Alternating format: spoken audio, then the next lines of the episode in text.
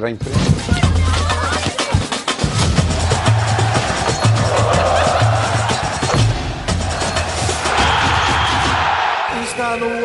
Muito boa tarde. Está no ar os donos da bola. Olha, o dia está animado. Michael pode aparecer no Flamengo. Seria mais uma contratação de peso e de impacto aí para o Rubro Negro. Mas a gente tem muito mais notícias aqui no programa. Vamos ver o que tem hoje nos donos da bola. No Flamengo, o vice-presidente de futebol Marcos Braz conversa com jornalistas e diz que não se sente enfraquecido com a saída de Pelaipe, rebate Jorge Jesus em relação à venda de Reinier e fala sobre a situação de Gabigol e sobre a negociação com Michael do Goiás.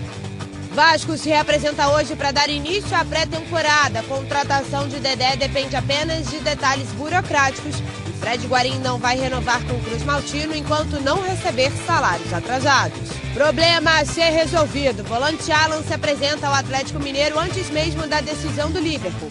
Proposta do Fluminense agradou os ingleses e o jogador deve permanecer no tricolor no Botafogo, situação de Gabriel segue indefinida. O jogador se apresenta hoje ao Atlético Mineiro, enquanto aguarda a proposta mais concreta do Alvinegro Carioca. Você vai ver também tudo sobre o mercado da bola, os gols da Copinha e um giro pelo Rio.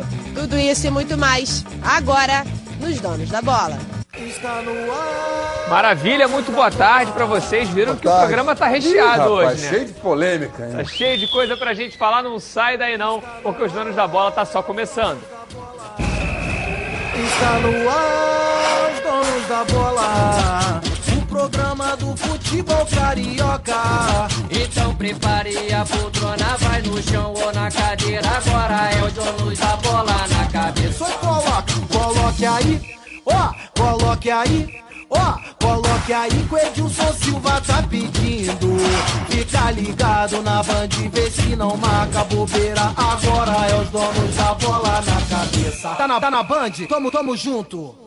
Bom, gente, vamos começar com o Flamengo. Tem essa notícia aí quente do Michel que pode estar acertando a qualquer momento com o Flamengo e também o Marcos Braz ontem falando com a imprensa. A Luana Trindade vai trazer tudo pra gente. Cadê a Luana? Luana, muito boa tarde, seja bem-vinda. Fala, Patrick, muito boa tarde para você, para todo mundo aí do estúdio, para quem está acompanhando os donos da bola.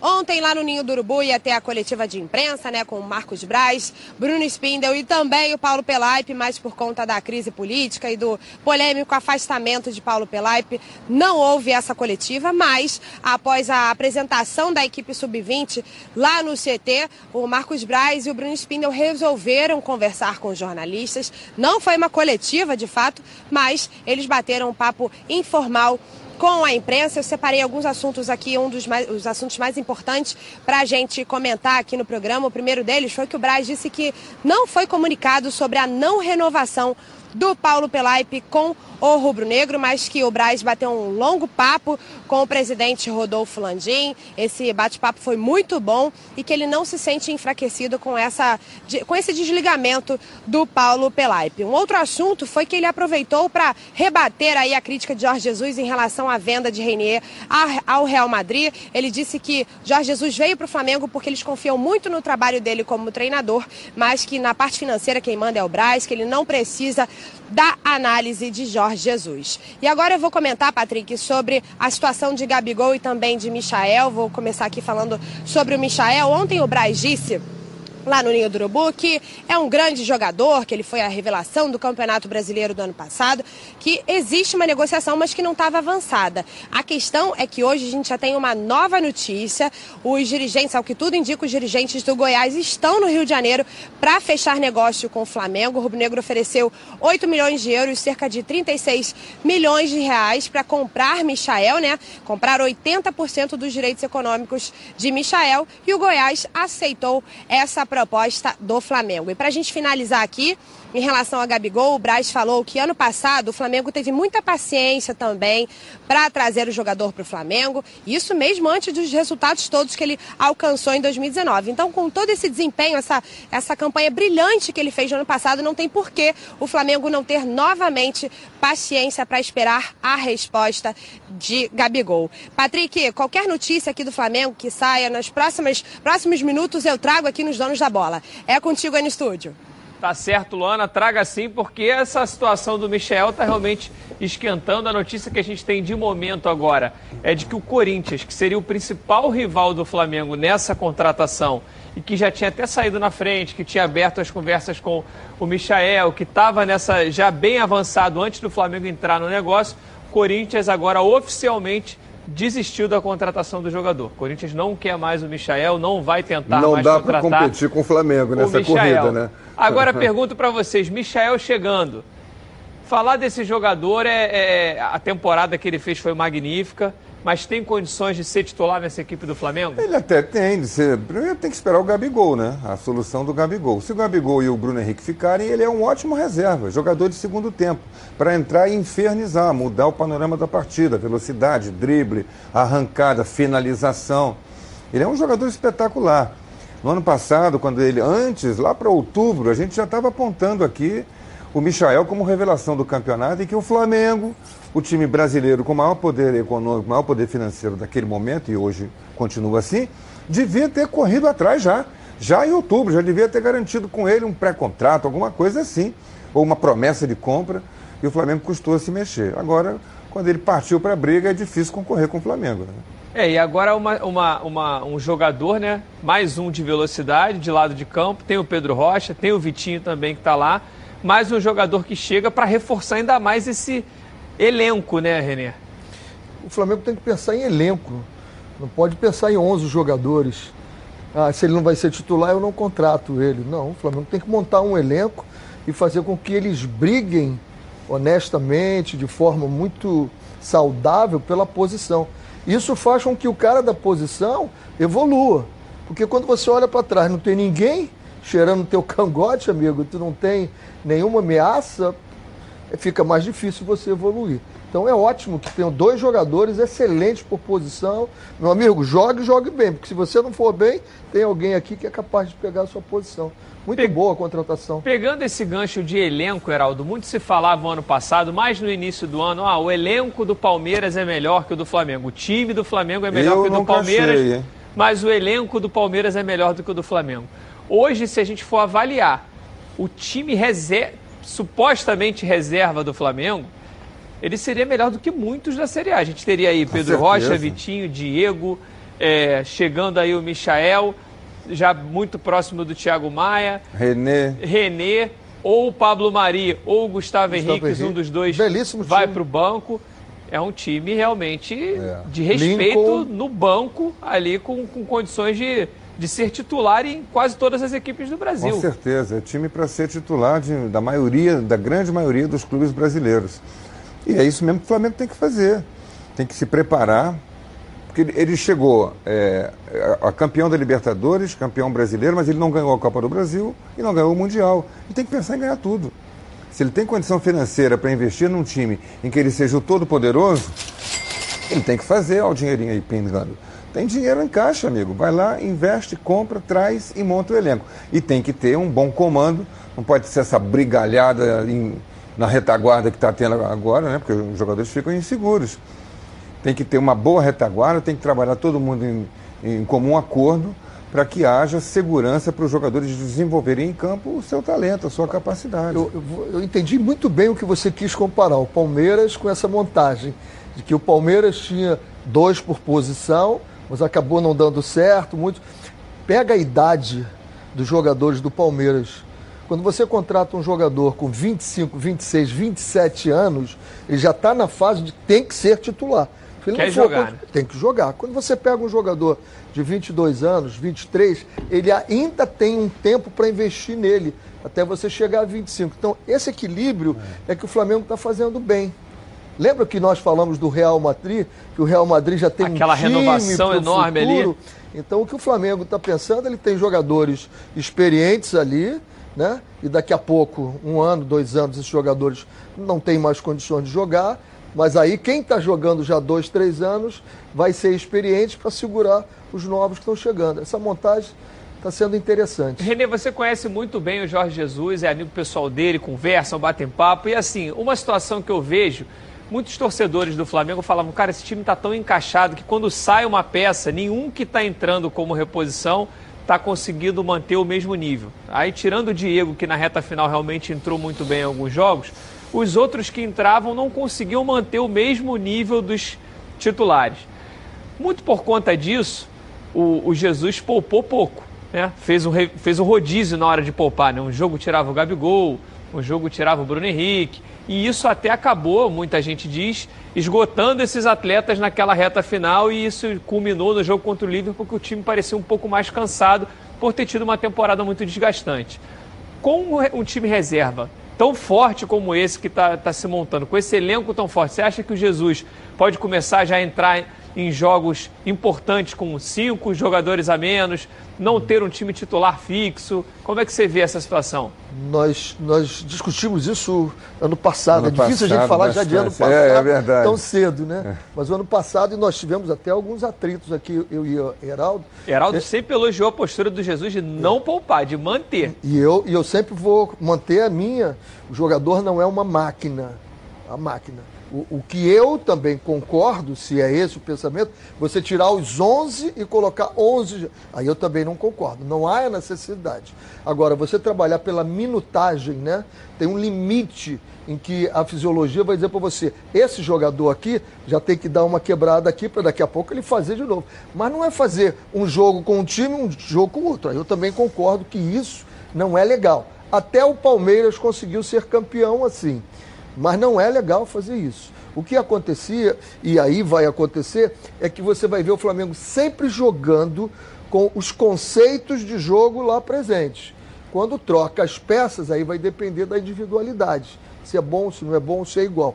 Agora, se você consegue botar um elenco todo igual, isso vai facilitar. Heraldo. Agora, de tirar o time todo, não vai fazer mesmo. Heraldo, em cima disso que você defende de que se poupe menos, de que se coloque os melhores para jogar, o, o, Jesus teve que, apesar de ter um time muito estrelado, teve que lidar pouco com essa situação de ter um atleta muito top no Brasil, no banco, e ter que lidar com vaidade, lidar com pressão de querer ser titular. O único jogador que ele tinha nesse patamar era o Diego, que infelizmente sofreu uma lesão. Talvez é. o Vitinho, como chegou, né? Com muita é, mas é um garoto exposição. também, né? Na hora de, de. E agora ele também tem alguns jogadores de muita qualidade, que fizeram um ano muito bom, que querem jogar, que vão treinar para mostrar que querem jogar. Se você poupa o teu elenco titular e bota pouco esses caras para jogar e dá poucas oportunidades, pouca sequência de jogo, você começa a ter um risco de que isso possa vir a acontecer. Como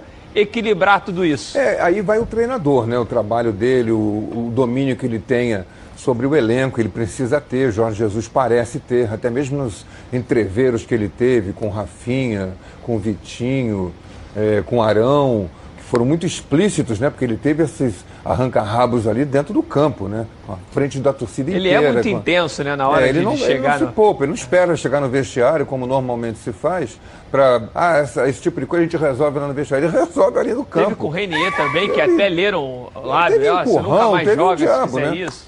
Então, é, é ele. É, mas os jogadores respeitaram isso, ao que parece, né? A gente Muito. não está lá nas, nas entranhas para saber, mas os jogadores respeitaram esse jeito de ser dele. Então parece que ele tem muito domínio sobre os jogadores. Na hora de botar, por exemplo, o Gabigol no banco, só porque ele está. Olha, Gabigol, você está com um probleminha aqui, uma, um incômodo muscular, vou segurar você e vou botar o Michael para jogar. É uma coisa. Mas se ele disser para o Gabigol, vou tirar você porque você está perdendo muito gol, vou botar o Michael, aí vai começar a complicar.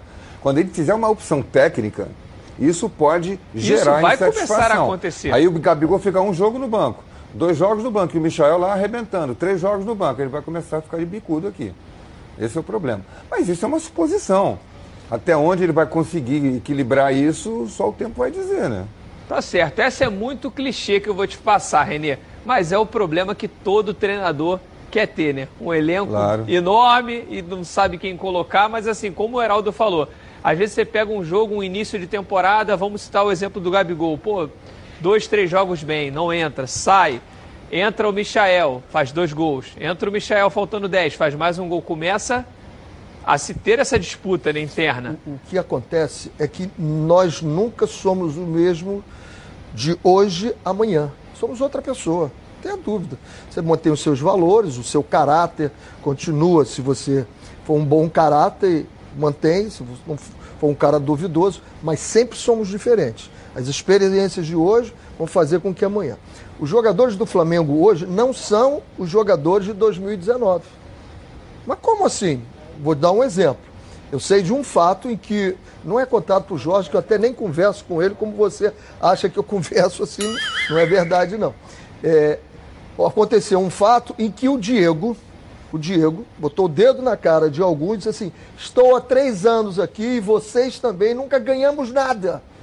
Dessa vez nós temos que suportar qualquer coisa e ganhar esse título. Já não tem mais esse discurso. Esse discurso, esse discurso já não faz mais efeito não. no vestiário. Ele não pode botar o dedo em ninguém e dizer assim, três anos você não ganha nada, porque dizer assim, eu sou campeão da Libertadores. Então, a forma de lidar com esse camarada que já foi campeão da Libertadores, você não pode quebrar os teus princípios. O horário é mantido, quem está certo está certo, quem está errado está errado. Isso é o princípio.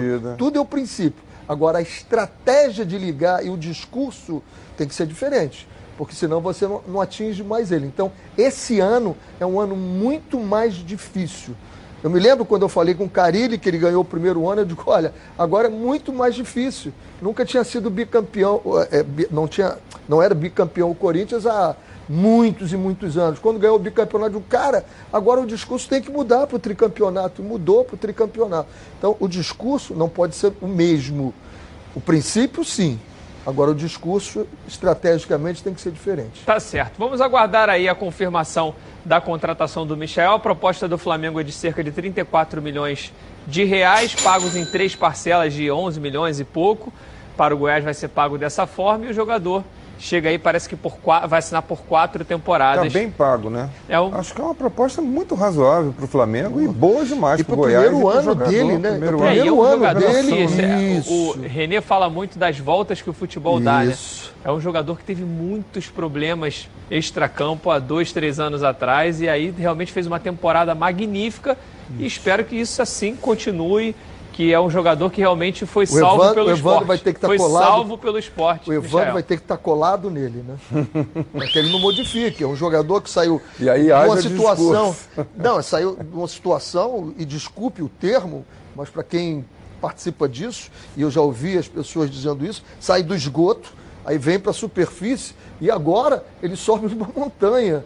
Então, como se manter nessa montanha? Precisa um bom trabalho. É verdade. Gente, o Edilson está de férias, mas ele está voltando na segunda-feira. Daqui a pouquinho o Edilson está de volta aqui para os donos da bola. Mas enquanto isso, ele tem um recado muito especial da Previcar para vocês. Agora quero falar com você, meu amigo e minha amiga, que mora no estado do Rio de Janeiro e roda, roda por aí com seu carro, sua moto, sem proteção. E você que pensa que está protegido, mas sua proteção não é uma Previcar alta, né? Chega aí de gol contra na sua vida é fazer parte do timaço da Preve Caralto. Ela protege seu veículo novo ou usado contra roubo, furto, incêndio e colisões. Te oferece até 5 assistências 24 horas por mês, proteção contra terceiros e muito mais. Pacotes opcionais com proteção de vidros, assistência residencial, carro reserva, reboque ou até mil quilômetros para você viajar tranquilo, tranquilo com sua família. Eu tenho Preve Caralto, estou aí recomendando para você. Liga lá, 2697-0610. Uma seleção de especialistas está pronta para te atender de segunda a sexta, às 8 às 18 horas. Ou faça a cotação pelo WhatsApp 982460013. 24 horas por dia, 7 dias na semana e faça Previcar Alto você aí, ó. Totalmente protegido. Beleza, Edilson. Olha, agora vamos falar um pouquinho do Vasco. Quem está me chamando é a Débora Cruz com as notícias do Gigante da Colina. Cadê a Débora? Seja bem-vinda, Débora. Oi, Patrick, muito boa tarde para você. Uma excelente tarde também a todos que estão acompanhando o nosso programa. Hoje, oficialmente, foi aberta a temporada de 2020, pelo menos para os jogadores, né? Hoje de manhã, o elenco Cruz Maltino se apresentou dividido em duas partes que alternarão as atividades. Logo cedo, um grupo foi para o CT do Almirante, em Vargem Pequena, e outro seguiu para uma clínica particular, onde realizaram atividades físicas fisiológicas e exames médicos. Agora à tarde, eles almoçam, descansam e logo depois o grupo se inverte. Nesse primeiro dia de atividades, o acesso à imprensa não foi liberado. E a novidade nessa apresentação foi a presença do novo reforço Cruz Maltino até o momento, o atacante argentino German Cano. Além também né, de jogadores que voltaram de empréstimo, como o goleiro Jordi, por exemplo, também estiveram presentes. Patrick, daqui a pouco eu volto trazendo mais informações. Muito obrigado, Débora. Heraldo, imprensa não pode. A gente está tanto ah. tempo querendo falar, querendo mostrar os jogadores, ah, essa saudade Deus que o torcedor tem até de receber essa notícia, de ver o elenco chegando, e aí a imprensa não pode imprensa entrar no não... treino. Que na verdade não é nem um treino, né? É mais ali um, uma eu, eu não uma conversa. de ver o elenco do Vasco, não, mas o torcedor está com saudade. Os nossos telespectadores aí não queriam ver os jogadores chegando. Quem, tá o Germancano chegando, abraçando ali o, o Thales Magno. Não, não pode ver, não, é proibido. É, é o anti-marketing que se faz hoje, nesse esconde-esconde. Não é da imprensa, não, é do torcedor. É absolutamente sem, sem propósito. Qual é a, a finalidade disso? Esconder o time que está voltando. A torcida com a maior saudade, expectativa, fez uma campanha sensacional de sócio-torcedor. Aí ele quer ver qual é o time que ele vai ter agora. Jordi voltou boa, fez um brasileiro bom. Não, não pode ver, não, porque fechado, porta fechada. Patrick, o legal da democracia é que, é que a gente pode discordar é isso, é totalmente o contrário. Entender. Vai lá. Né? Eu, quem trabalhou comigo, se eu estiver falando mentira, qualquer repórter, por favor, ligue para cá, faça alguma coisa. Jamais fechei meu treino. Toda vez não, que eu queria... falando de treino. Não, não, não, não. Isso aí é excesso. Nesse caso aí é, é porque um excesso, é uma reapresentação. É um jogador, como o Heraldo falou, sem, jogadores chegando, se abraçando, sem precedente. Não tem, não tem porquê. Eu nunca fechei. Mas a, a, a nossa discussão aqui. Que antes do, do, antes do, do programa, programa a gente estava discutindo né? isso. A gente estava falando sobre fechar Nós estamos discutindo. Ele tem um ponto de vista dele que acha que tem todos os treinos abertos. Eu nunca fechei. Quando eu queria fazer alguma coisa que eu não queria que tornasse público, eu trazia o meu time uma hora antes, trabalhava com ele e depois no horário normal estava tudo funcionando ah, isso, Mas eu entendo quando um treinador fecha o treino. Por quê? A base da evolução é você poder tentar. Eu tento fazer alguma coisa diferente e esse tentar alguma coisa diferente implica em você correr o risco de errar. E aí você evolui pelos seus acertos e erros, você vai evoluindo. Agora, se eu estou com a imprensa, eu me reporto 2014, a seleção brasileira. Era muito tempo falando naquilo. O Heraldo puxou até o tempo dele, né, que ficava lá anotando tudo, vendo o treino todo. Mas hoje em dia, o número de blogs, é, é, é, grupos de WhatsApp, gente mandando fotografia de tudo, é, o jogador não pode tentar. Ele fica travado de errar, porque todo mundo vai crucificar ele no treino, o treinador também. Mas, mas por que, que tem os excessos? De vez em quando por que pode. Que não pode errar, pode tentar, não, pode errar, ele não tem nenhum problema. E você vai lá e blinda o jogador dessa. E não é assim também. É um, é um, exagero de achar não. que qualquer coisa que o jogador fizer, um chute na arquibancada. Cansamos de ver isso. O jogador chegava, cruzou a bola, ela quicou no, antigamente os gramados de treino na é, Gávea, por exemplo, questão, eram ruins, até fazendo... isolava a bola. E o cara chegou e isolou. Quem nunca fazendo isolou uma bola? Fazendo termo aí, Você em abre... cima até do que o, do que o Renê uhum. falou, Hoje em dia você tem uma coisa muito mais ampla que são youtubers e blogueiros. Isso. E às vezes você pega um cara que quer uma audiência, pega uma claro. bobagem ali, cria-se um negócio e a internet Vamos vezes... fazer o seguinte: vamos fazer pegar a Fernanda Montenegro, quando ela começar a ensaiar, e vamos botar a imprensa lá ensaios iniciais. Alguém assiste ensaios Ué, iniciais você morre de, de uma peça? Ué, a melhor coisa que tem é o falha nossa. É o falha nossa. É falha nossa. Mas não bota todos não, eles não botam todos não. Agora não, falando em acerto. Alguns. Falando em acerto, Jordi voltando. Eles botam só o que é engraçadinho, o que não é, não botam não, não Não é isso não, é um exagero. Falando em exagero, 100% exagero isso de esconder treinamento. Treinamento específico, quero treinar uma jogada especificamente. Agora a imprensa sai que eu vou treinar. Isso não vê, vai estar no dia já seguinte. fez meia hora. O treinador no dia seguinte vai estar no YouTube. O treinador fecha do, o treino. Do jogo, no jogo Ó, você o não treinador fecha o treino, aí chega lá e inventa uma formação diferente. Vou botar três zagueiros para surpreender os caras do, do, outro time que eles nunca me viram jogar com três zagueiros. Aí bota três zagueiros. Quando acontecer, ela que abriu o jogo, começar o jogo, Pô, treinador, professor Pardal, inventando uma formação que nunca treinou. E ele tinha treinado, mas ele escondeu o treino, nunca avisou, não comentou isso. O então, comentarista que não pode leva, dizer que ele nunca treinou. Pergunte a ele na entrevista. Leva pô. de qualquer maneira. Eu não, nunca fechei o treino. Não adianta perguntar porque você não diz. Eu nunca fechei o treino, o treino, mas eu entendo quem fez. Gente, treino, treino, aberto ou treino fechado? A questão Jordi. Jordi, Jordi fez uma grande temporada. A gente tem o Fernando Miguel, que foi também um grande goleiro e é um grande goleiro. Como é que fica aí? Bom ter dois goleiros. É, Debaixo claro. das traves também tem uma briga sadia no Vasco? Também o Jordi chega com condições eu, de brigar por essa Fernando, titularidade? Fernando está tá um pouquinho acima Fernando agora. Miguel ainda titular. Mas é uma briga. O Jordi de hoje é muito é. melhor do que o Jordi que foi do Vasco. Até amadureceu com aquele negócio que ele botou da comida lá, Isso, do refeitório do, do CSA. Ele falou, ia Deve ser mandado embora, um belo voltou. aprendizado para ele. Muito bem. Agora, quando o Fernando Miguel não puder jogar, ou vai estabelecer uma luta. É aquilo que o é, René falou que está é, correto. Ele não pode descuidar, não. Primeiro aquele tomar um frango, opa, tem um João Dia Ter dois goleiros passagem. é muito importante, muito porque quando sai o seu goleiro titular, que entra aquele reserva que você não confia. Meia boca. É. Você vê como é ficou o Fluminense na reta final Isso. quando machucou o Muriel, o nervoso que todo mundo ficou e o garoto arrebentou. Acabou muito dando bem, certo, mas era uma certo. dúvida, né? Era uma, era uma dúvida, era uma dúvida total. Bom, gente, chega de sofrer no trânsito. Chega mesmo de atrasar, porque a bike elétrica de 350 watts é completa, com amortecedores dianteiro e traseiro, alarme, farol de LED, suporta até 180 km, percorre até 180 quilos, percorre até 40 km e muito mais. Vamos dar uma olhada nessa bike aí.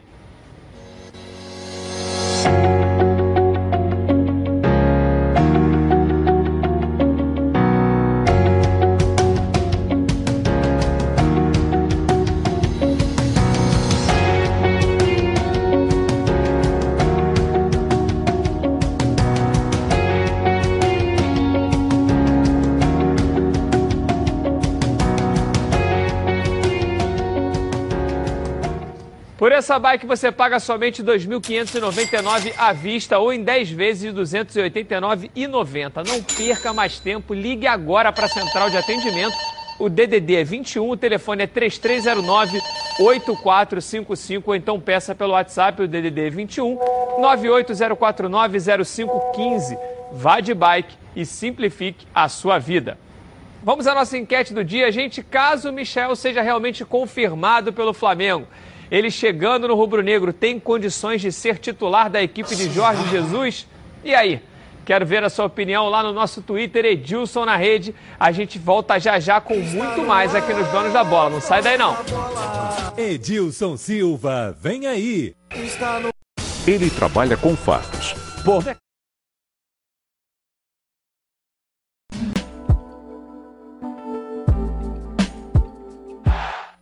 Família Cuidado! E é com ela que contamos em todos os momentos.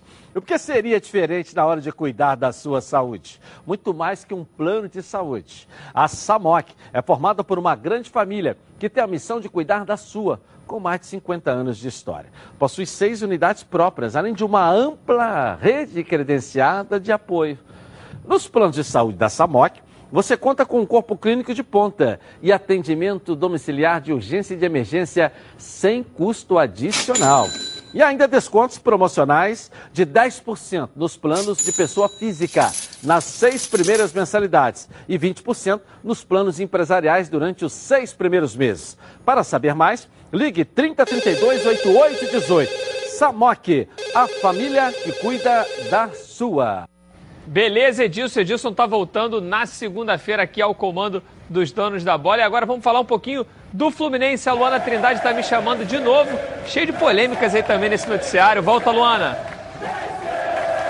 Isso mesmo, Patrick. Estou de volta agora para trazer informações do Fluminense. O time voltou às atividades hoje às 9 horas da manhã no CT Carlos Castilho. Os jogadores fizeram exames clínicos e deram início aí à pré-temporada de 2020. A atividade foi fechada para a imprensa e a partir de amanhã os treinos vão ser em período integral praticamente. Olha, agora falando sobre o Alan, que realmente virou uma novela. O jogador está lá em Belo Horizonte. Há rumores que ele já tenha feito até exames médicos e como a gente comentou aqui no programa de ontem, o Liverpool aceitou a contraproposta do tricolor no valor de 17 milhões e 100 mil reais. E se o Alan fechar realmente com o Galo, o Fluminense vai à justiça para fazer valer os seus direitos, né, os direitos do clube, já que o tricolor tem os documentos enviados que foram enviados ao Liverpool, clube que detém os direitos econômicos do jogador, e esses, esses documentos dizem, é, liberam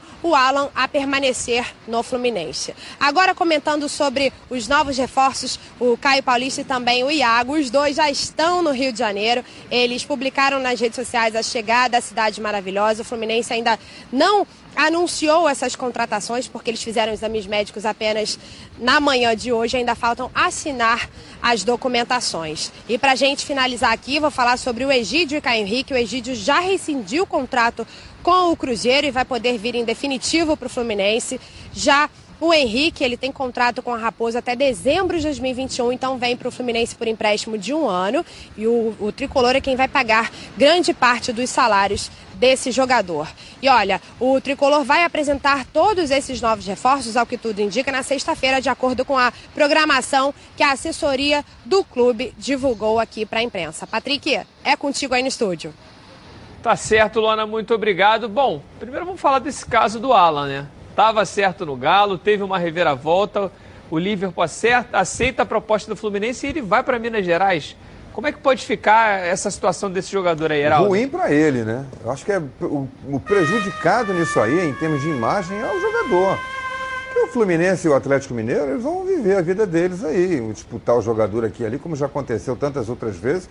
Recentemente o Arão, Flamengo Botafogo, aconteceu com é, Scarpa. No, no Gustavo Scarpa, Fluminense Palmeiras e tantos outros jogadores aí que saíram no litígio. Agora, não, não me parece o caso. É, não é o caso dele se querer se desvincular do Fluminense para ir para o Atlético Mineiro. Isso é coisa de empresário. Empresário que trata jogador como mercadoria. Vou repetir o que eu disse ontem. Tem empresário, não são todos, não dá para generalizar, não gosto disso, mas tem empresário que trata jogador como mercadoria. É um produto, e não quer saber se ele tem nome, sobrenome, CPS, pai, mãe, nada. É uma mercadoria que ele pega aqui, tira daqui e bota para lá. É, é, o que estão fazendo com o Alan. E o jogador devia se, devia se posicionar nisso aí. O que, é que ele quer? Quer jogar no Fluminense? Ou quer ir embora? Então pede. Como é que ele deixou a negociação chegar ao ponto que chegou entre o Fluminense e o, e o Liverpool? É porque ele queria ficar. Aí agora fica essa coisa do empresário que quer ganhar mais, quer ganhar mais dinheiro em cima do jogador, do produto dele, da mercadoria dele. Quer ganhar mais dinheiro e levar o jogador para o Atlético Mineiro. Isso é um absurdo, cara. O, o, isso aí é, é o, o, futebol precisa se libertar das mãos desses suga-suga, desses sanguessugas. É, e a proposta do Fluminense para o Liverpool envolvendo valores é maior do que a do Atlético. O Atlético pagaria é, à vista um valor menor em 13 milhões e o Fluminense ofereceu 17. Então são 5 milhões a mais, porém parcelado. Por isso o Liverpool aceitou a proposta do Fluminense e o Mário veio a público dizer que tem tudo isso documentado e que vai até a última instância e momento brigando pela permanência do Alan no Fluminense. Com toda a sua experiência, Renê, o que, que você acha que vai acontecer? Fica no Flu? É uma situação complicada? Vai ficar aí, às vezes, sem jogar o primeiro semestre todo, porque Aí entra o Fluminense com uma liminar, aí o cara se apresenta aqui, aí vem o Galo com uma liminar, começa essa loucura, e aí? É. Eu fico sempre antenado nos sinais que se apresentam para nós, né, como aprendizado. Por exemplo, lamentável que a atitude do Gabriel com o Botafogo não tenha dado certo. Porque o jogador se expôs, o jogador foi ele mesmo, não quis saber de empresário, quis saber de nada, e não deu certo. Ele agora volta ele volta para o Atlético Mineiro e aí ele está arranhado lá no Atlético. Porque todo mundo sabia, a torcida toda sabia, que ele queria ficar no Botafogo. Então ele ficou numa saia justa danada. Nesse momento agora, se o Alan bate o pé e diz assim, eu vou ficar no Fluminense, talvez não pudesse. Talvez, não estou dizendo, não estou fechando questão. Talvez não pudesse, porque o, o Liverpool Talvez dissesse, não, não quero a oferta mais do Fluminense, eu quero essa que vai ser à vista. E isso passa por uma coisa chamada credibilidade. Ainda bem que o Mário está resgatando a credibilidade do Fluminense em fazer as coisas com o pé no chão. Porque na cabeça do Liverpool passa o seguinte: 24 meses. Todo mês eu vou receber mesmo, porque não é a tradição dos clubes brasileiros cumprirem com as suas é, mas demandas. hoje tem uma FIFA que arbitra isso. Tem, né? mas demora. O, é, tanto que, demora. O próprio, tanto que o próprio Mário Cruzeiro, citou como veja exemplo. O, caso do não, Cruzeiro, o próprio Mário demora. citou como exemplo, ó, contratamos o Sornossa e não pagamos. Demora, eu não quero fazer isso, veio demora, de outra gestão. Exatamente, comprou outro e não pagou. É. Então tem que restituir a credibilidade do clube.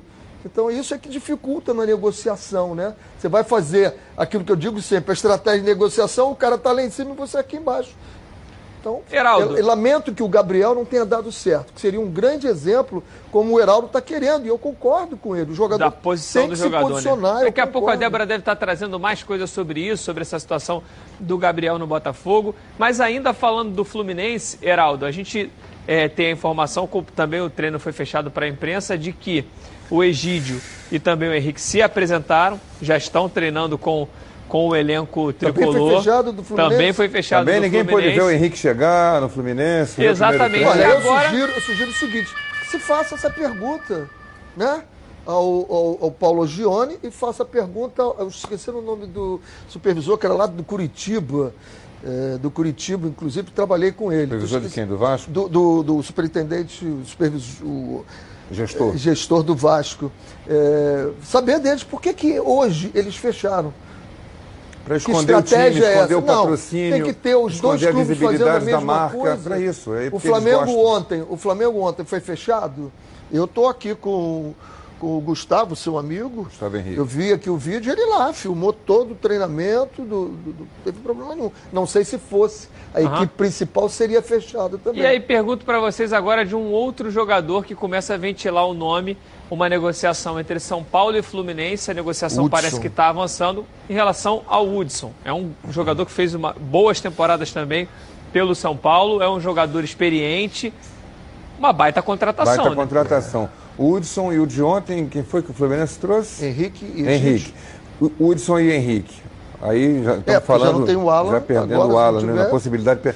Hudson, Henrique e Alan. Olha que, que belo trio de meio de campo, de volantes. Volantes que sabem sair para o jogo. É, são o volantes que Fluminense marcam tem. muito, mas que E saem sabem muito, jogar. né? O Henrique, você não vê Henrique da carrinha, ele sai com short branco, branco do campo, não sai verde. Joga né? de terra. Joga, joga em pé, joga com a cabeça em pé, joga combatendo e tal, desarma muito e tem bom passe, chega perto do gol, se aproxima do gol adversário. Liderança, né? Tem liderança. O grupo. O Hudson também é assim no São Paulo, né? O Fluminense fica com grupo- um trio- o Hudson chega mais à frente. Muito melhor do O que o Hudson vai mais à passado. frente. É?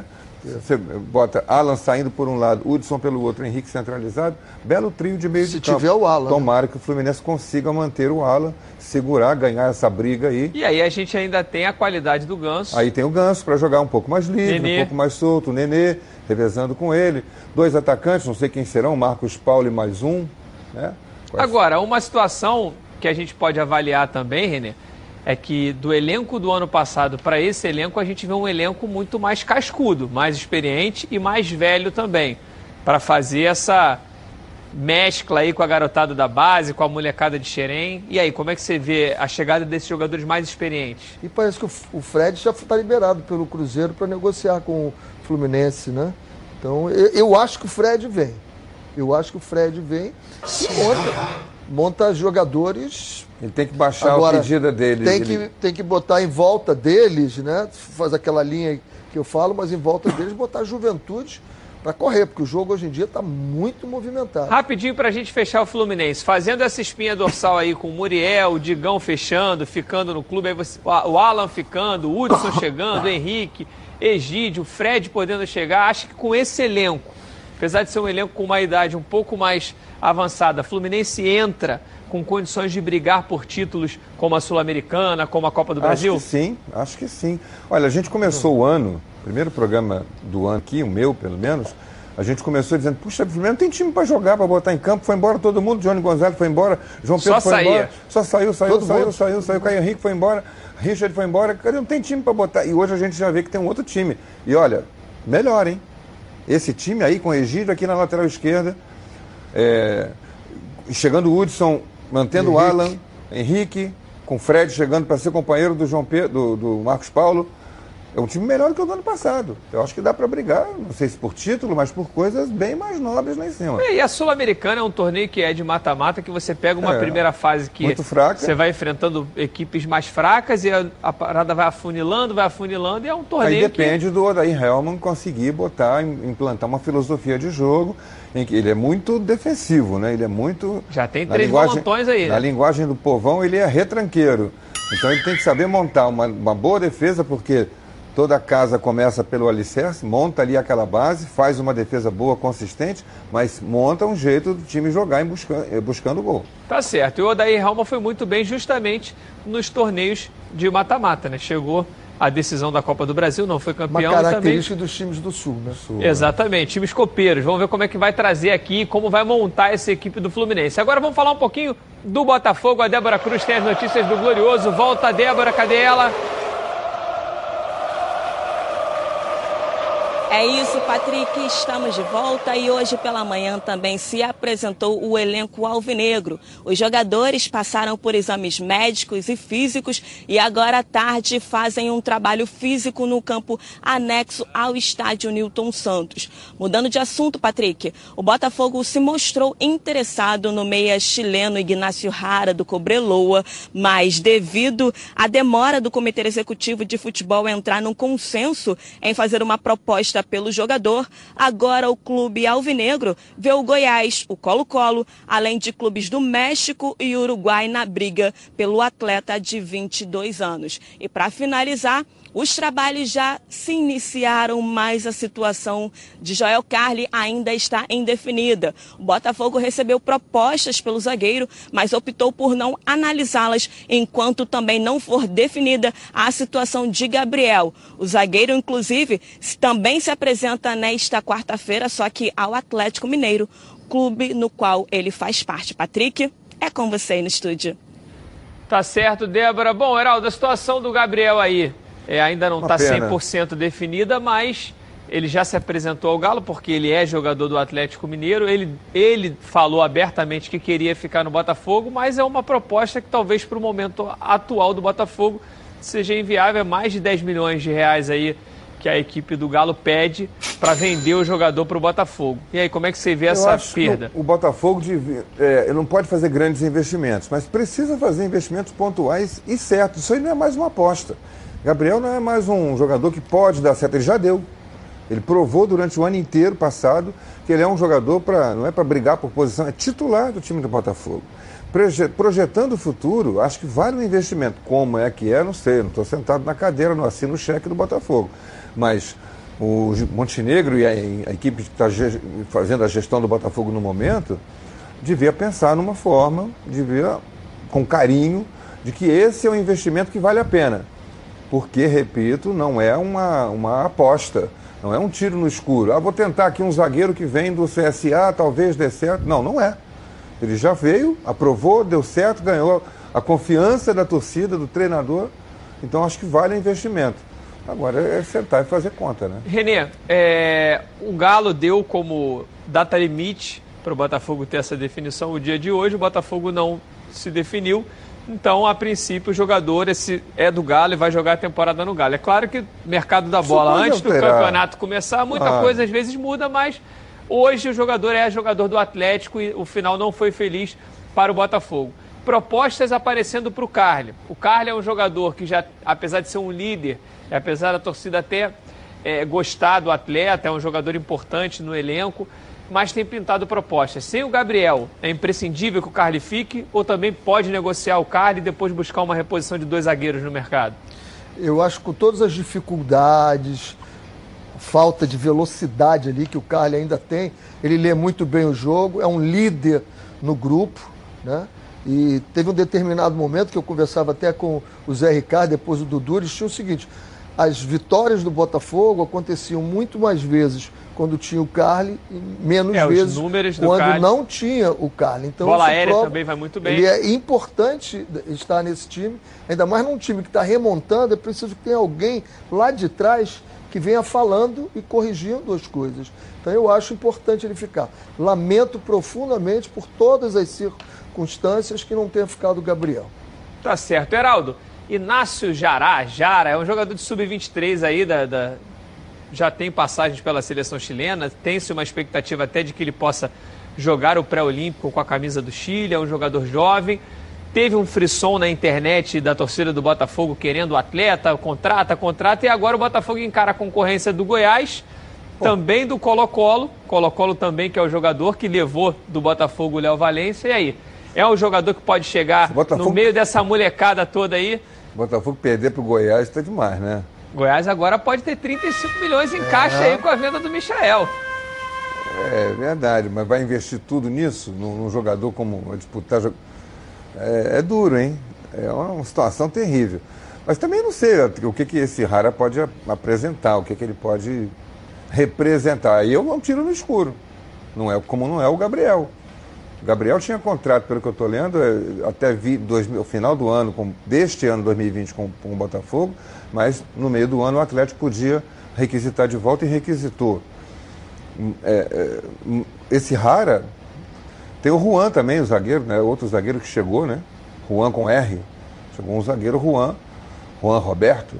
E aí é, é outra experiência, né? Nesse momento o Botafogo tem Carly e Marcelo Benevenuto como zagueiros. Né? Canu, que também é um Canu garoto. é um jovem aparecendo, já entrou muitas vezes até, tem futuro, me parece. Zagueiro alto, de boa passada, tipo o Marcelo Benevenuto. Passada larga, tem velocidade. Parece um zagueiro de boa técnica, precisa de experiência, precisa ganhar, como gosta de dizer o René, minutagem. Né? Gosta, precisa e jogar mais. O Botafogo tem, tem se colocado no mercado de um revelador de zagueiros, né? Tem feito é. boas desde revelações Dória, de, né? de, zagueiros, desde é, o Dória. Desde o Dória. Desde o Dória que ele vendeu para a Itália. E até é... o Gabriel agora.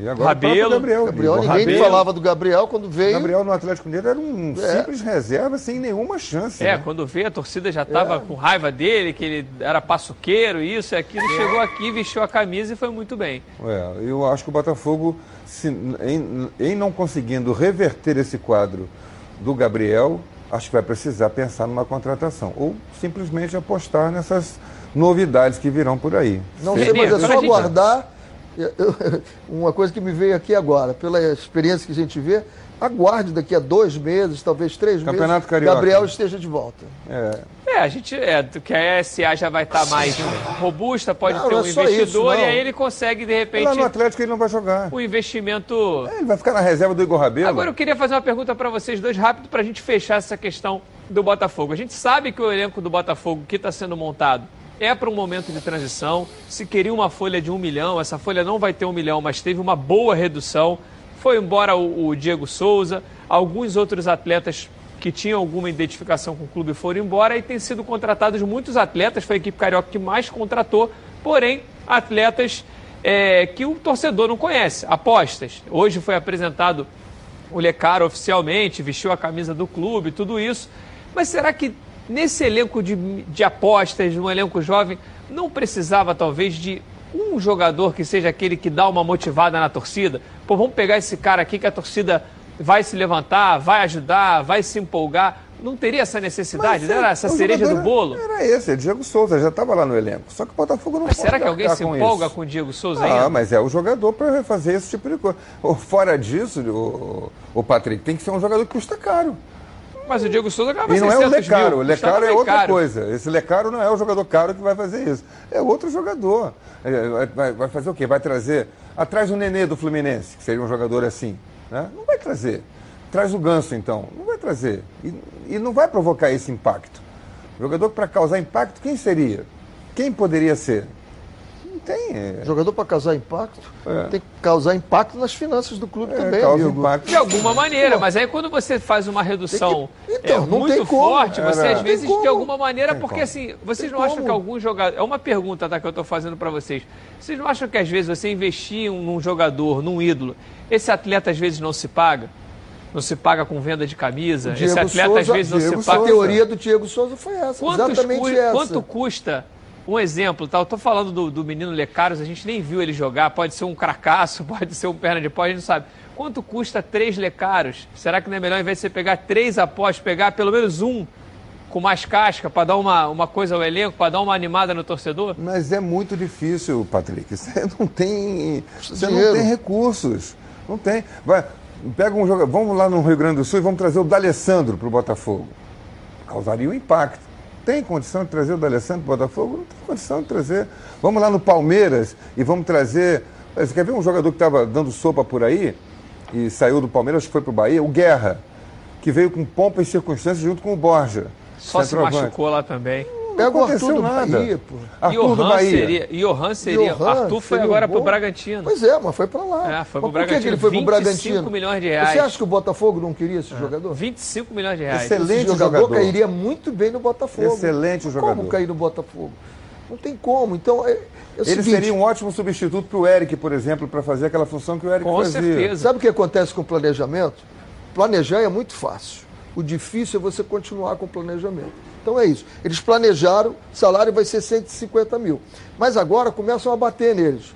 Tem que trazer alguém, tem que trazer alguém. Tem... Ou eles mantêm isso para que prevaleça o planejamento, para quando tiver a SA, isso tudo melhorar, ou daqui a pouco eles estão igualzinho como antes, sem poder pagar, pô. Você contrata e não paga. Exatamente, Renê. Muita gente especulando também que tem um grupo inglês é, muito interessado, que tem dirigentes viajando e que. Espera a, acertar primeiro. No, na, na, chegada do próximo semestre já teria um Botafogo diferente. É claro que isso, o projeto Botafogo SA é um projeto para médio e longo calma. prazo, mas como o Renê gosta muito de falar, já foi dado o primeiro passo. Primeiro passo. As coisas estão acontecendo e a gente tem que ter paciência e torcer para que tudo dê certo. Vamos ver agora o Leonardo Baran que está me chamando com as notícias da CBF. Cadê o Baran? Beleza pura, Baran? Beleza pura, forte abraço para você, Patrick. A CBF deve anunciar na próxima semana o local da estreia da seleção brasileira nas eliminatórias para a Copa do Mundo. O jogo será no dia 26 de março, aqui no Brasil, diante da Bolívia. A tendência é que a partida seja programada para o Nordeste ou Brasília, porque o coordenador técnico, Juninho Paulista, quer que a seleção sofra o menos possível o desgaste de uma viagem. E a segunda partida será no dia 1 de abril em Lima, no Peru, jogando no Nordeste ou Brasília, ficaria mais próximo da capital peruana. Seguindo esta logística, o Brasil só jogaria no Maracanã quando enfrentasse antes ou depois Argentina, Paraguai, Uruguai ou Chile fora de casa. A mesma regra vale para que o Brasil possa jogar em São Paulo e no Rio Grande do Sul. Patrick. Muito obrigado, Barão. É, o, é a equipe do o Brasil gosta de jogar na, no Nordeste, no Norte. É uma, é uma é, coisa que a CBF gosta de mandar a equipe brasileira. Para ficar pertinho de Lima, joga em Manaus. Então tem lá um estádio de Copa do Mundo. É só preparar o estádio para jogar. Joga em Manaus e daí está em Lima.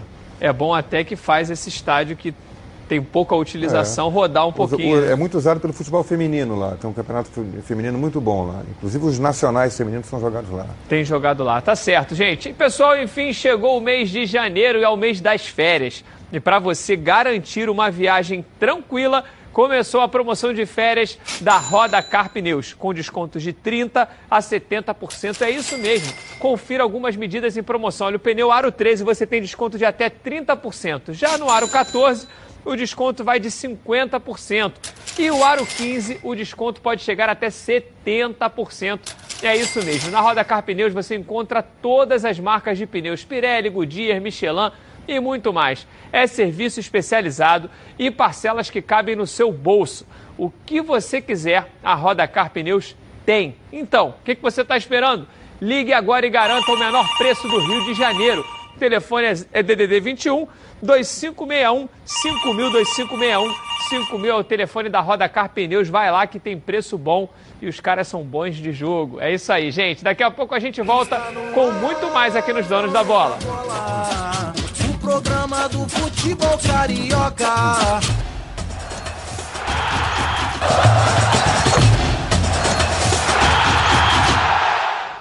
Estamos de volta. Olha, quando uma comida é feita com carinho, a gente sente. A chefe Mari Portela prepara cada uma das suas food boxes com muito carinho e todas têm tempero incomparável. Como vocês podem ver, é comida congelada saudável de verdade. Feita com ingredientes selecionados, a Food Leve é especialista em sabor, saúde e praticidade. Todos os pratos chegam na sua casa congelados e prontos para serem consumidos. É só descongelar no micro-ondas ou no forno e em poucos minutos você tem uma refeição maravilhosa e, claro, muito saudável. Todas as receitas da Food são feitas pensando na sua saúde.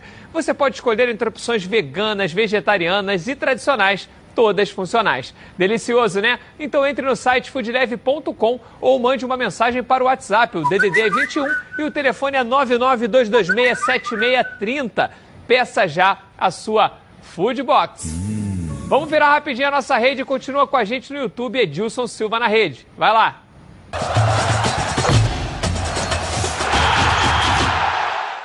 Bom, gente, voltando, vamos falar um pouquinho mais de Flamengo. A Luana Trindade tem mais notícias do Rubro Negro. Vamos lá, Luana.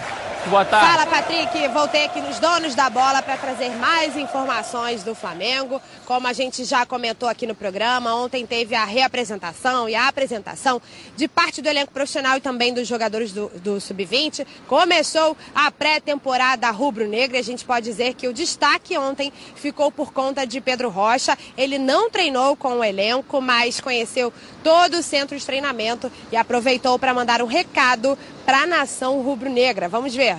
Prazer enorme estar é, tá realizando um sonho, de estar aqui, de hoje chegar e conhecer, poder conhecer tudo. E não tem palavras para descrever esse sonho realizado. Nação, estou aqui, cheguei, muito feliz por poder estar conhecendo tudo. É, vamos com tudo esse ano, trabalhar bastante para, se Deus quiser, conquistar mais títulos. E Patrick, depois de ter anunciado a contratação de Gustavo Henrique, o Flamengo anunciou ontem à noite que vai apresentar esse reforço na segunda-feira, dia 13. O Flamengo só estava aguardando a liberação do Santos, já que Gustavo Henrique tem contrato com o Peixe até 31 de janeiro. E como aconteceu essa liberação, o Flamengo aproveitou para dizer que vai apresentar esse jogador na próxima segunda-feira. E o Gustavo Henrique, Patrick, inclusive respondeu a essa publicação do Flamengo Flamengo, dizem, dizendo que está muito lisonjeado pela oportunidade, que é um clube gigantesco com uma torcida muito grande, que ele está muito feliz e motivado, espera superar a expectativa dos torcedores. Ele quer dar o melhor dele, como sempre fez na carreira, que não vai faltar trabalho e raça, que ele está na expectativa de vestir esse manto e pode ter certeza que não vai faltar entrega. Que o ano de 2019 foi muito bom para o Flamengo e que ele quer escrever o nome dele na história do Flamengo. O contrato de Gustavo Henrique com o Rubro Negro é de quatro temporadas. Patrick, é contigo aí no estúdio. Muito obrigado, Luana. O jogador chegando aí falando que quer fazer história, né, Heraldo, com a camisa do Flamengo. É, mas ele já pisou errado a primeira vez. A torcida do Flamengo é muito grande, não é muito grande, é a maior. Corrija essa, esse detalhezinho, Gustavo Henrique, para você chegar bem com a galera do Flamengo.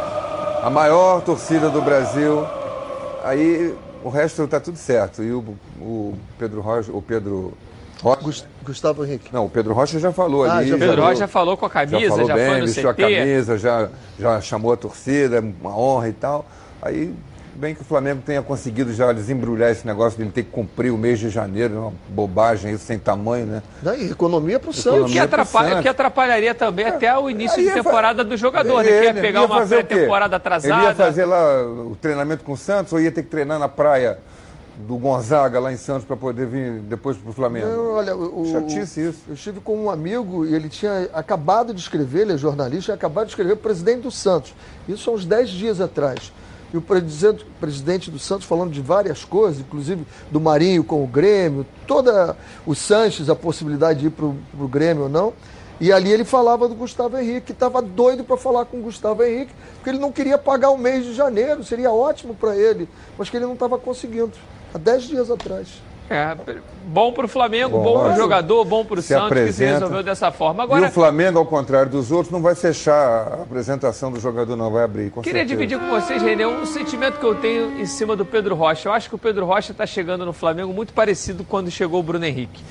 Bruno Henrique chegou, todos sabiam que era um grande jogador, mas não se tinha uma expectativa de que o Bruno Henrique faria a temporada que fez. E eu sinto isso também no Pedro Rocha. É um grande jogador, todo mundo entende que ele chega é, é, para ser um reserva imediato dos jogadores de frente, mas eu acho que o Pedro Rocha tem tudo para fazer um grande ano com esse time do Flamengo, porque o estilo de jogo dele se encaixa muito nesse estilo de jogo que o Jorge Jesus gosta de fazer. A principal função do treinador é recuperar o jogador.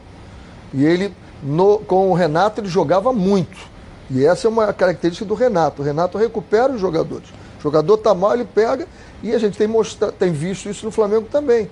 O Jorge Jesus fazendo isso também. Recuperando os jogadores, colocando eles para desenvolver 100% daquilo que eles podem. Não é 70%, tem que ser 100%. E se ele render 100%, é um grande reforço que o Flamengo trouxe. Tem esse sentimento com o Pedro Rocha, Geraldo? Acha que ele pode realmente. Porque, assim, mesmo com a queda do Cruzeiro, ele fez bons jogos. É que tava uma situação ali que parecia que tinha realmente uma nuvem negra ali. Às vezes é, ele driblava dois, três, né? chegava para fazer o gol, a bola bate numa trave, bate nas costas do goleiro, volta, a bola não queria entrar. É, é. impressionante. o jogador, para provar isso, para desenvolver isso que você está vivendo, essa expectativa aí, ele precisa jogar, né? Então no Flamengo ele dá. Ele chega e vê Bruno Henrique e Gabigol ali na frente. Eu quero minha chance. Ele vai entrar igual o Diego entrava no Flamengo é, nesses últimos jogos. 30 do segundo tempo, 25. Será que vai ser o suficiente? Ele vai ter que arrebentar em 20 minutos de jogo, 25 minutos de jogo que ele tenha, para mostrar a qualidade dele, né? Esse, um, esse é um, é um problema para ele administrar, para o Jorge Jesus administrar. O jogador ter que entrar. O Michael, por exemplo, não tem muito esse problema, porque ele é um garoto. Ele tem um... O Pedro Rocha também é. Mas. Tem uma, história, tem uma rodagem maior, é, tem um já, peso maior. Já tem um peso maior, né? Já é um jogador que precisa de tempo para jogar. Vamos ver como é que o Mister vai administrar isso. Renê, você fala muito que o Jesus gosta de ter um centroavante. Né? Quando ele chegou, ele também pediu esse jogador, um centroavante fixo, clássico, mas hoje o Flamengo não tem nenhum jogador com esse perfil. O Gabigol não é esse jogador com esse perfil, é um jogador que se movimenta muito. Ele já utilizou o Gabigol aberto e o Bruno Henrique de frente e já fez esse revezamento. Chega agora os reforços. Também jogadores de lado, chega aí o Michael, que está tá, tá quase certo, Pedro Rocha chegando de lado. E aí? Gabigol ainda está na indecisão se vai ficar ou não. Você acha que o Flamengo, independente do Gabigol, ficar ou não, você acha que o Flamengo vai buscar um 9, esse 9 clássico, esse jogador que faz o pivô, que fica mais parado ali, uma referência? Ele gosta tanto ele correria até o risco de trazer o Balotelli, sabendo que seria, seria um grande risco, né? De você desarrumar tudo, que o Balotelli é fantástico, né? Dentro de campo e fora de eu campo. Eu queria ter né? visto o Balotelli aqui no Rio. Pois eu é. confesso que queria ter visto ia ser. O que, que ia sair do Balotelli aqui na, nas terras cariocas? Para você entender o quanto ele gosta de um centroavante fixo lá, não é? Fixo que a gente. Referência, é, né? Referência, boa, boa, boa observação. Referência ele correria o risco de ter o Balotelli. Então sabendo... acha que ele deve estar tá mapeando, deve ah, ter indicado atletas tem, independente do Gabigol ficar não é ou não ele, buscar. Não é só ele. Eu o, acho que o, o jogador... departamento de observação é. do Flamengo, que o Fabinho, o soldado, comanda lá, é muito bom. O jogador do Flamengo, para a mira do Flamengo, ainda é o Diego Costa, que é esse jogador de referência custa caro, mas não tanto, porque ele hoje é um jogador. Mas esse não tem como chegar para sentar no banco. Esse aí alguém vai ter que abrir a vaga. Não sei se o sei, Diego se Costa com, é, com, é mira Costa do Flamengo, não. É jogador europeu, sabe que o treinador europeu do Flamengo yeah. tem a mesma cultura, que não tem titular absoluto, que senta no banco e joga, uma vez joga, outra vez joga e senta, e senta no banco depois. Eu acho que seria seria uma, uma, dentro do que existe no mercado, uma aposta boa para o Flamengo. Não, é, dentro do campo é excelente, né? O negócio é você fez temporadas mapear, fez temporadas você mapear os acontecimentos dele, né? Nos clubes, na seleção, jogador bem complicadinho. Complicado, complicado. Bem complicadinho. Personalidade meio difícil de Pô. ser administrada. Esse sim, que você fala, puser dois, três, três jogos no banco, aí, meu filho. Não, eu, o que eu tô falando, você, você traz o Diego Costa, Diego Costa é jogador para fechar aeroporto. É. Aí o cara vem, não, não, tem o Gabigol aqui, você tem que, você tem que comer grama para tirar o cara, que o cara fez uma baita temporada. E até concordo com isso, mas isso tem um peso, Vocês costumam né? dizer que o jogador é bom quando ele ganha títulos. Por favor, mencione aí os, os títulos do. Peça a sua produção para. É. Ah, mas ele jogou em time médio, Não, tudo bem. Não, jogou na Atlético, mas é que eu, muito tempo no A minha briga é sempre o seguinte: eu, eu vou pela parte técnica, mas aí vão todos pelos títulos que ganham, pô. Então aí eu quero é um, fechar o aeroporto. Como é que a gente vai fechar o aeroporto com o Diego Costas? Os títulos que ele ganhou, por favor. Mas aí é aquela grande questão, é o ídolo. É ídolo. Você vê, você da tem onde? um jogador. É da onde? Não, mas é o jogador. É o jogador que mexe com, com, com, Por exemplo, o Sidorf chegou no Botafogo. Não, aí é diferente. Não, peraí. Sidorf peraí. multicampeão, é um jogador que eu não posso porra. nem comparar com não, não o dá. Diego Costa. Mas é um jogador que mexe demais. Não, não chegou o Sidorf. Vai, e, e, naquela época não se tinha essa coisa de chegar de um jogador, chegar alguém, né? um europeu desse tamanho, jogando aqui no Brasil. Da, Realmente foi uma situação muito. O Botafogo foi fantástico naquela época. Foi né? espetacular. Mas o preço que o Botafogo pagou por tá essa pagando ousadia, agora. tá aí, né? Tá pagando agora, é verdade. Bom, gente, vou falar um pouquinho de mercado da bola que segue agitado, é novidade para cá, novidade para lá, toda hora um clube anunciando um atleta diferente. Vamos ver como é que tá o vai e vem dessas equipes. O meia Thiago Galhardo assinou a rescisão com o Ceará ontem já está em Porto Alegre para fazer exames e assinar com o Internacional. O anúncio oficial deve acontecer hoje. O Cruzeiro teve um dia bastante movimentado na terça-feira. O dia foi para resolver as pendências de vários jogadores, mas por enquanto nada acordado em contrato. O primeiro deles foi Thiago Neves. A diretoria e o jogador não entraram em um acordo e seu caso irá para a justiça. A situação de Fred está indefinida até o momento. Já houve uma conversa entre ele e Alexandre Matos, mas nada certo. O jogador, além de ter um salário muito alto, tem salários, 13 terceiro e direito de imagens atrasados.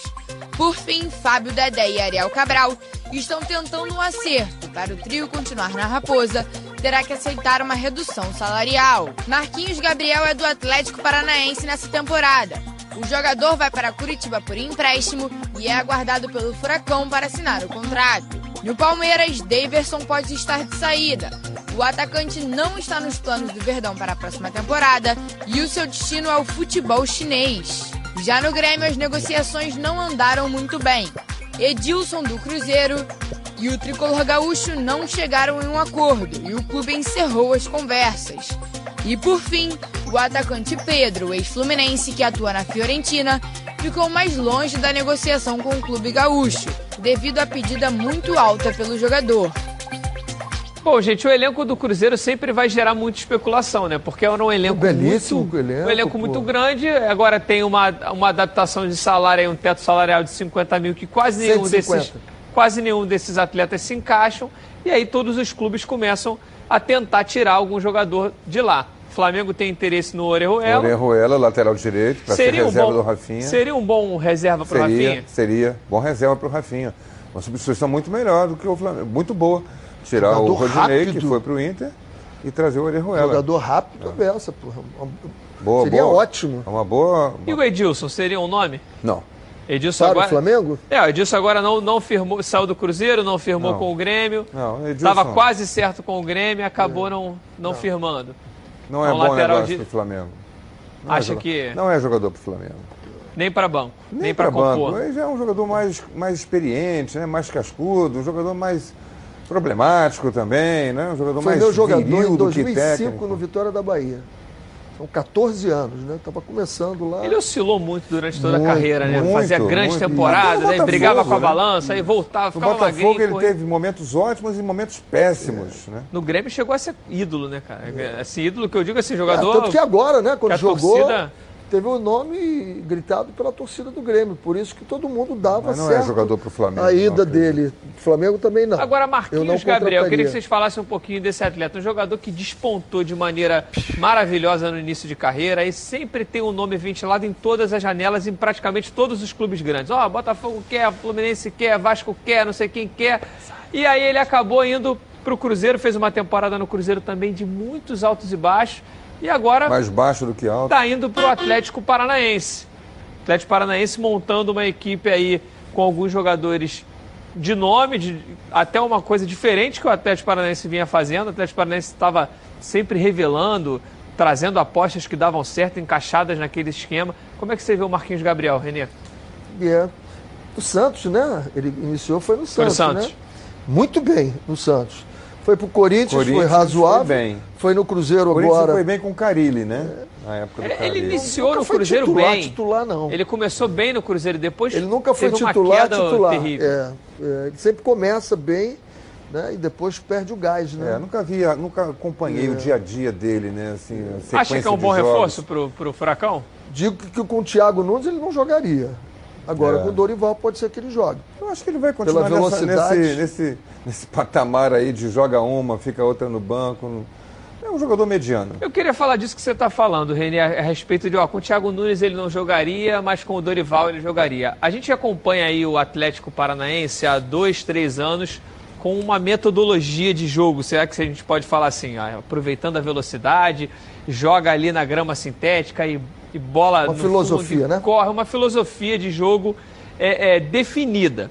E aí saiu o Thiago Nunes, ficou o, o, o, auxiliar técnico que manteve a mesma situação, tanto que eles ganharam muitos jogos nessa muitos reta jogos. final, que todo mundo falava, ah, o Atlético Paranaense não está mais nem aí para nada, e eles foram demonstrando um grande futebol.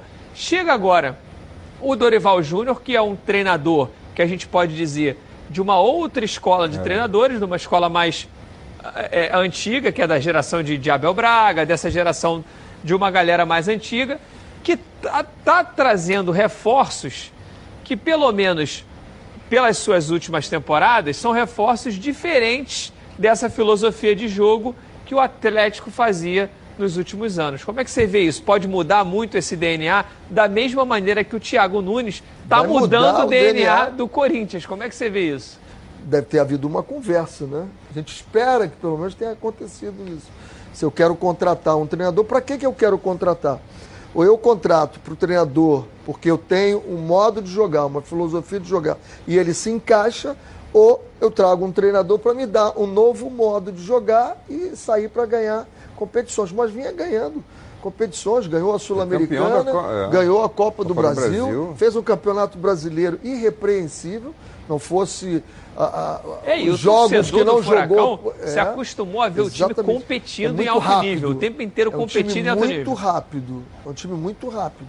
Um time que, quando ele tem, ele, ele, ele perde essa bola, ele vai pressionar essa bola. Quando ele tem a bola e pode contra-atacar, é velocidade o tempo todo. Então, é preciso que seja feito isso, a não ser que eles queiram mudar o jeito de jogar dele.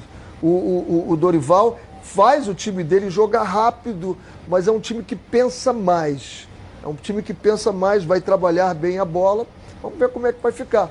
Como era o, o, o Corinthians, que pensava mais, mantinha mais a posse de bola e chegava lá. Né? Uma coisa é você sair de trás para chegar lá no gol. Outra coisa é você chegar no gol logo. E é isso que o Atlético fazia com muita qualidade. Chegava muito rápido. Eu gosto do Dorival Júnior, acho um ótimo é. treinador dessa linha primeira linha dos treinadores brasileiros. Nome Mas, e currículo ele tem, né? é, eu não imaginava que ele fosse ser treinador do Atlético Paranaense. Ele é treinador para Palmeiras, para Flamengo, para os times grandes todos, né, da, da, primeira linha. E não imaginava que ele fosse ser treinador do Atlético Paranaense por causa de toda essa filosofia que a gente veio. Não sei o que se passou na cabeça, andou doente, agora está se recuperando, graças a Deus, o Petralha. O que, que passou na cabeça dele nesse período aí para mudar essa filosofia? Né? Ele troca aquela filosofia de pagar pouco para treinador e, e, revelar até treinador, a mesma coisa jogadores, saindo ali do, do pequeno para o médio nível de salário, mas nunca alto salário, e agora traz até jogadores de times grandes que estavam sem vez, como o caso aí do, do Marquinhos Gabriel. Há que se ver o que, que a gente vai, é, vai sentir, vai Até ver. Até porque, Heraldo, se a gente for avaliar também, é, falando financeiramente, o, o Atlético Paranaense que tem um, um trabalho muito correto com relação a isso, de, de salários em dia, essa coisa é uma coisa que eles buscam muito. E aí você tem um time que agora vai disputar uma Libertadores, um time que teve premiação de títulos, e isso também muda na questão de investimento. Vendeu é, é, é o seu lateral esquerdo para o Atlético para o Atlético Lodge. de Madrid. O Lodge está na eminência de ganhar uma outra bolada aí na venda do Bruno Guimarães. Então, assim, isso também dá um fôlego para eles contratarem alguns jogadores com um pouco mais. Mas muda a filosofia, né? Totalmente. Muda, muda totalmente a filosofia. a filosofia. É verdade. Agora, Renê, você que, que fala muito sobre pré-temporada, sobre essa ciência no esporte, sobre fisiologia, da importância desse staff, de scout, de tudo isso. Você estava me falando de um, de, um, de um simpósio, um congresso, como é que é isso? É, é o primeiro Simbol, Fórum de Ciências Médicas do Futebol, que o Rubens Lopes, presidente da federação, está patrocinando e será nesse sábado agora. Então o Runco vai estar lá, o doutor Runco, o doutor Serafim Borges, o Fábio Marcelo. Então, grandes nomes vão discutir de 8, se eu não me engano, de 8 da manhã às 6 ou 5 da tarde, vão discutir tudo sobre o futebol e vai ser muito legal, muito legal mesmo, porque eu acho que isso é um passo que a gente dá, não dá mais para desassociar a ciência do futebol. E não pense que a ciência veio para atrapalhar o futebol, não, ela veio para ajudar. Então, botar o camarada 100% daquilo que ele pode fazer dentro de campo e é isso que vem fazer. E, e, o Flamengo fez isso muito bem esse ano. Muito bem. O Flamengo, Flamengo recuperando Flamengo. jogadores de maneira muito, bem. muito rápida, utilizando Eu, tá muito, todo olha, tipo de tecnologia, de, de equipamentos. Em termos de, de recuperação, nós temos os clubes fazendo muito bem isso com raríssimas exceções, você vai pegar um, dois clubes que o seu departamento de fisiologia, departamento médico não Trabalhos não, que têm sido referência até de maneira internacional, né? Pessoas, de, de pessoas têm vindo aqui para ver. Deixa eu aproveitar esse gancho para dizer que nessa mesma linha, a Associação de Cronistas Esportivos do Brasil está numa feira em fevereiro, que vai ser em Curitiba, tem todas as informações lá no site da Associação de Cronistas do Rio de Janeiro, a SERJ, que vai envolver é, jornalismo esportivo, a SEB é a responsável, nutrição esportiva, fisiologia, fisioterapia, medicina esportiva. São sete segmentos que vão estar envolvidos em três dias numa feira, num congresso, que vai discutir todos esses assuntos com, com professores, com médicos, com jornalistas, todos muito renomados, que vai ser muito Está na hora de discutir. Muito futebol, legal. Tá certo. Um é assim que todo mundo evolui, estudante. Pré-Vicaralto, você aí, ó totalmente protegido. Estamos de volta. Olha, você já imaginou visitar o Japão sem precisar sair do Rio de Janeiro? É, então se prepara aí, meu amigo, para embarcar com toda a sua família no Rio Matsuri um dos maiores festivais de cultura japonesa do país. O evento acontece de 17 a 20 de janeiro no Rio Centro e irá reunir num só local uma variedade de pratos típicos que vão te dar água na boca. E ainda vocês vão se surpreender com apresentações de karatê, judô, danças tradicionais, se envolver com os batuques do taiko, participar de workshops de gastronomia, de mangá, origami imperdível. E olha só, a molecada não vai ficar de escanteio, não, tá? Eles vão ter a oportunidade de ficar frente a frente com dubladores de animes, youtubers, gamers, assistir competição de cosplayers e se divertir ainda mais nessas férias. O Rio Matsuri acontece de 17 a 20 de janeiro no Rio Centro e para você saber mais, acessa lá o site riomatsuri.com.br e garanta o seu ingresso. Não perca porque está muito legal. Bom, vamos falar novamente do Vasco. A Débora Cruz tem mais notícias do Gigante da Colina. Cadê a Débora?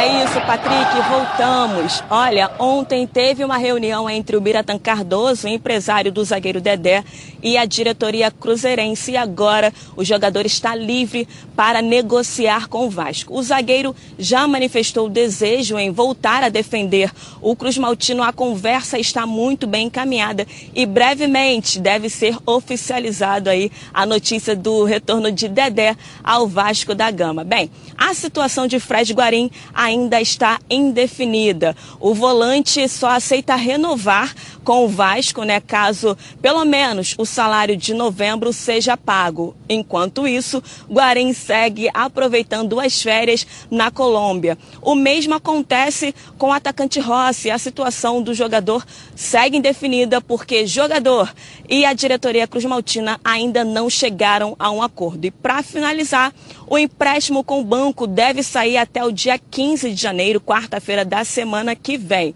A partir disso, a diretoria Cruz Maltina espera colocar a casa em ordem, referente aos salários que estão atrasados, né, ao pagamento desses salários e também às renovações de contrato que estão pendentes. Patrick, essas foram as notícias do Vasco e eu volto com você no estúdio.